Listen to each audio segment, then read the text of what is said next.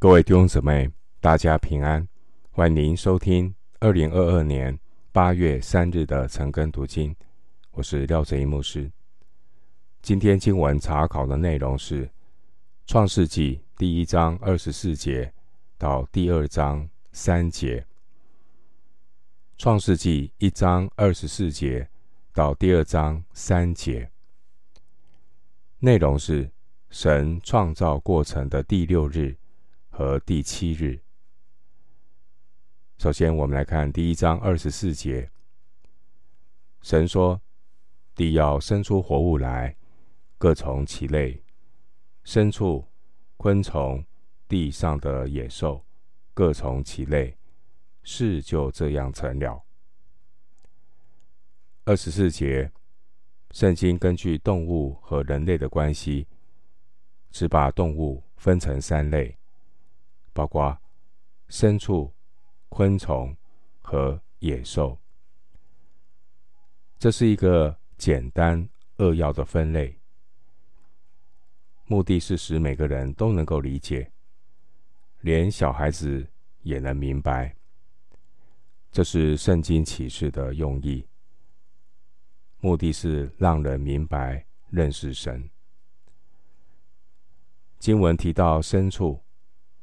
牲畜是指人所能驯养的动物。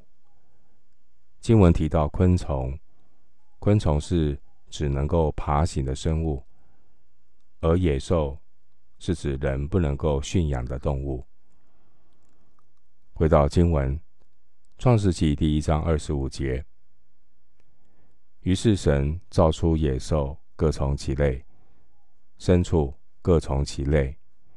地上一切昆虫各从其类，神看着是好的。经文二十五节，圣经在各种受造物的叙述中，一再的出现“各从其类”这样的描述，可见动植物的种类是出于神的创造，也受到神的规范和限制，不能够。随意的改变，人类自作聪明，让物种杂交，带来混乱。例如，人们使马和驴交配而生出骡，但骡不能够再生育。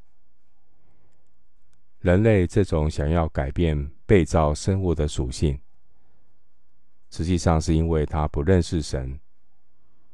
要抵挡上帝，要自作聪明，因此，所谓人类的文明过度发展的时候，最终将要自取灭亡。回到经文，《创世纪》第一章二十六节，神说：“我们要照着我们的形象，按着我们的样式造人。”使他们管理海里的鱼、空中的鸟、地上的牲畜和全地，并地上所爬的一切昆虫。经文说：“神说，我们要照着我们的形象，按着我们的样式造人。我们的形象，这我们的用法，可能有两方面的含义：一是指三位一体的神。”另外，复数的我们也可能表示尊贵的含义。神是尊贵的。上帝造人的时候，并不像其他创造的动作，好比在第三节，只是简单的命令说要有光，就有光。然而，上帝造人的过程。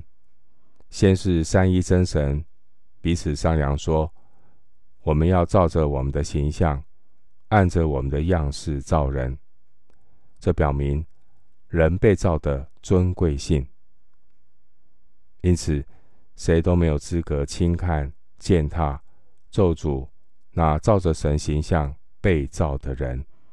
雅各书三章九节。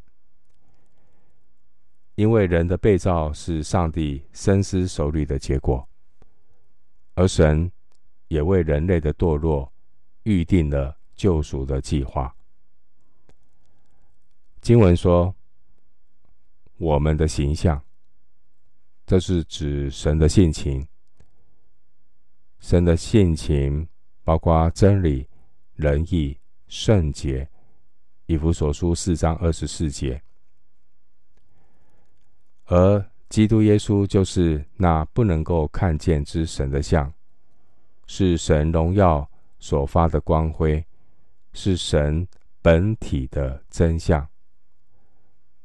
因此，只有神的儿子基督，才是神本体的本相，而人只是照着这形象造的。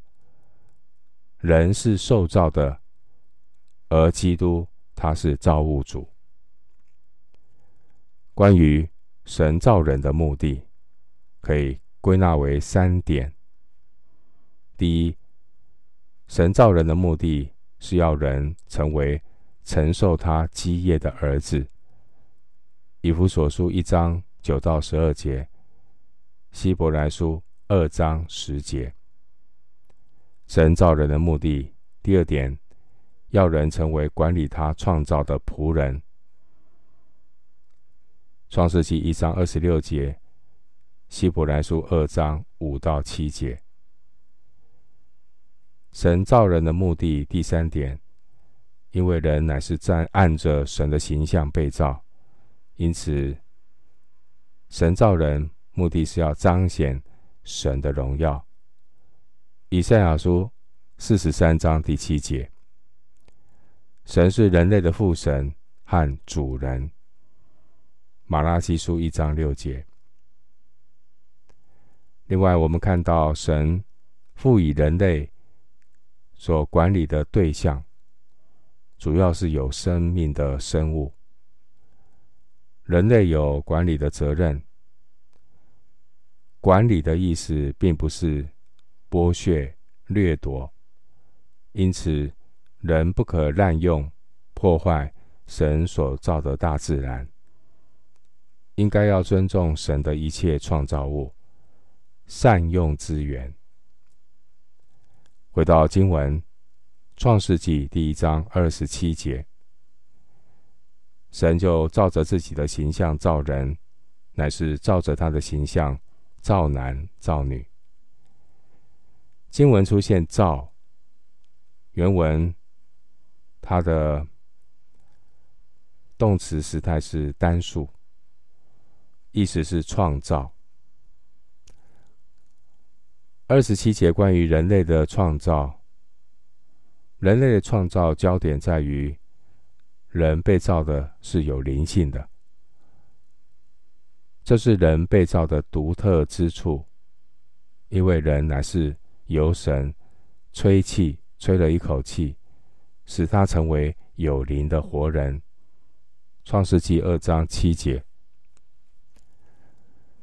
然而，古代中东地区，我们知道他们会把君王视为带有神明的形象，而古代的中国称皇帝为天子。而圣经呢，却告诉我们，每一个男女都是照着神的形象造的，地位平等，都带着神的性情，在地上做神的代表。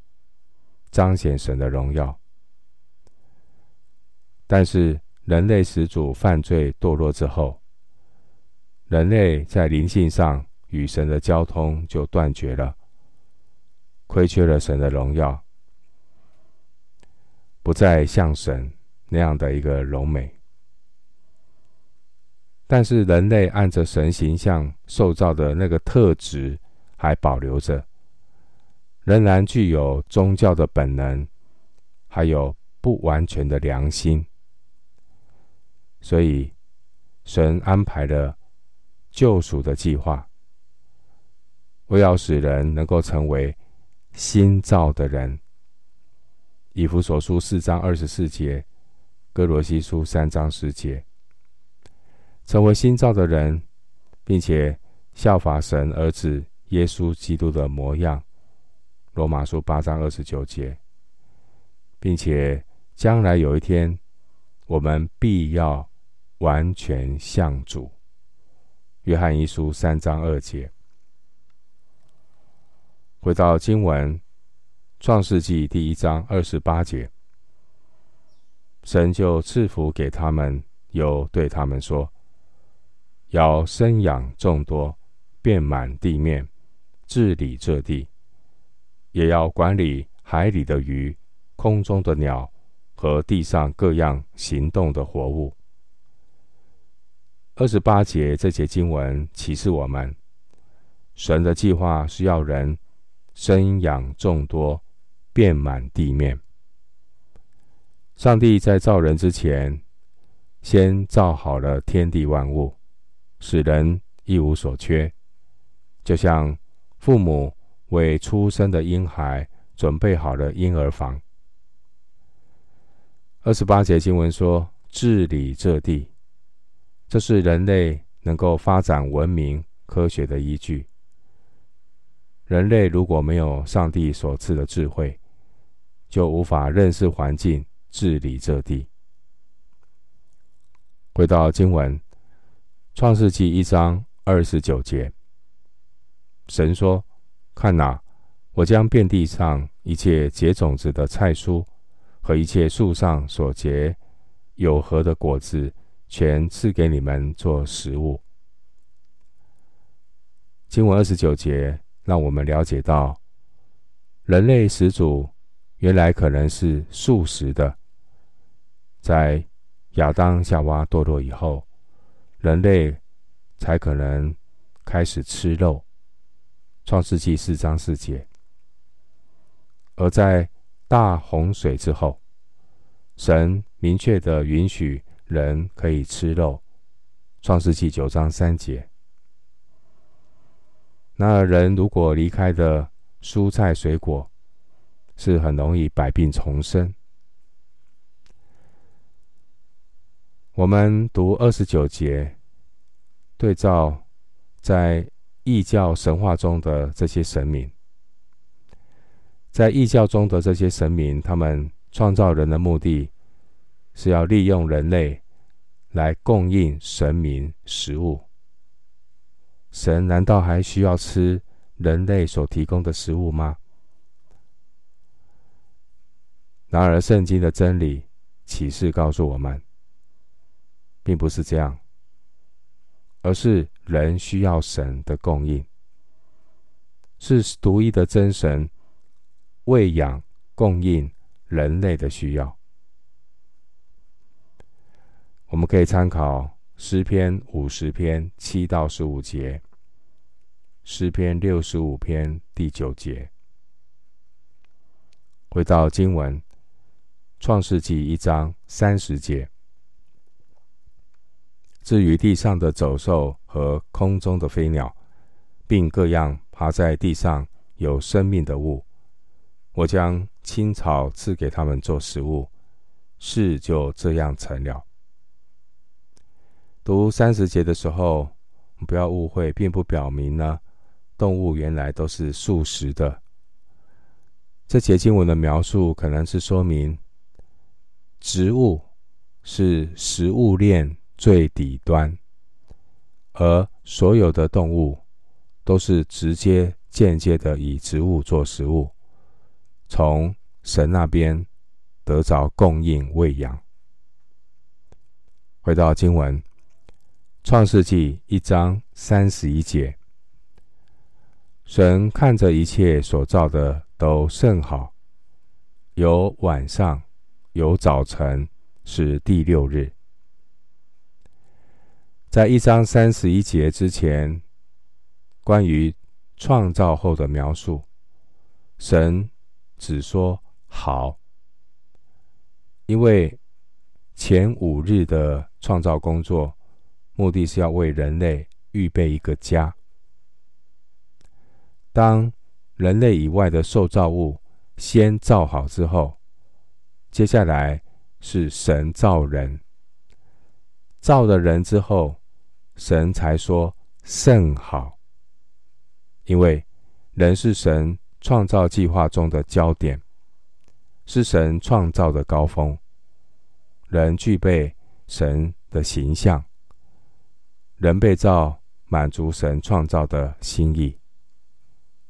因此，人应当好好的守住自己在神计划中的尊贵地位，不可以自我贬义，沦落到好像没有灵性的动物一般。我们常说，这种没有灵性的人类是衣冠禽兽。我们读创世纪第一章，告诉我们万物是被造的。我们相信的是创世纪第一章所启示的创造论。创世纪第一章的创造论反驳了所有以人为出发点的。无神论、不可知论、泛神论、多神论、二神论、自然神论。回到经文，我们来看《创世纪》第二章一到二节：天地万物都造齐了，到第七日，神造物的工已经完毕，就在第七日。歇了他一切的工，安息了。二章一到二节说，到第七日，神造物完毕，就安息了。神的安息不是因为疲乏，而是因为满足，做成美善之工而安息。世人所需要的安息，是因为疲倦。但是神并不疲倦，也不困倦。以赛亚书四十章二十八节，神的安息是因为他完成了创造的旨意和工作，因而心满意足，安息舒畅。参考出埃及记三十一章十七节，神在第七日。所歇的工是创造之工，因此